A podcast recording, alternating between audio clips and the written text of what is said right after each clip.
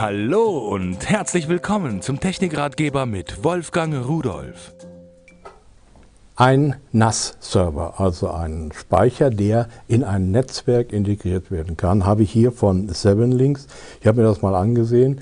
Und dieser NAS-Server ist gleichzeitig auch ein Media-Player. Der hat also so ein paar Funktionen, müssen wir gleich mal darüber sprechen. Aber kommen wir erstmal zu dem Gehäuse.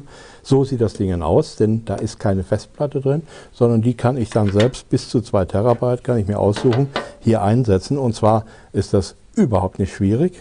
Ich werde die einfach richtig herum hier hineingleiten lassen, andrücken, verriegeln und das war die ganze Montage, die ganze Installation. So, und jetzt kann ich hier hinten dran meinen äh, USB-Anschluss benutzen und vor allen Dingen hier, das ist sehr wichtig, den Netzwerkanschluss. So, das war alles. Jetzt hängt mein Teil im Netzwerk und jetzt kann ich von meinen Rechnern aus zugreifen. Wenn ich einen UPnP-fähigen Media Player bei mir zu Hause habe, der kann sich automatisch hiermit verbinden. Wenn ich eine WLAN-Kamera habe, der hat eine eingebaute Aufnahmefunktion und dann können die beiden vollkommen selbstständig, unabhängig vom Rechner, Aufnahmen machen und speichern. Also ein sehr schönes universelles Gerät. Es wird natürlich mit Software geliefert.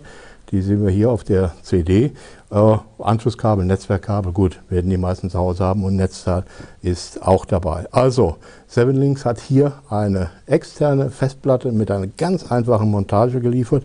Die hat mich wirklich ein bisschen begeistert, weil ich kann natürlich auch sagen, ich habe mehrere Platten und dann mache ich das Ding wieder auf, drücke den Auslöser, sage ich immer, Platte raus, andere Platte rein so, und jetzt äh, wird das Ding wieder eingeschaltet und jetzt kann ich mit einer anderen Platte weiterarbeiten. Viel einfacher geht es, glaube ich, gar nicht mehr.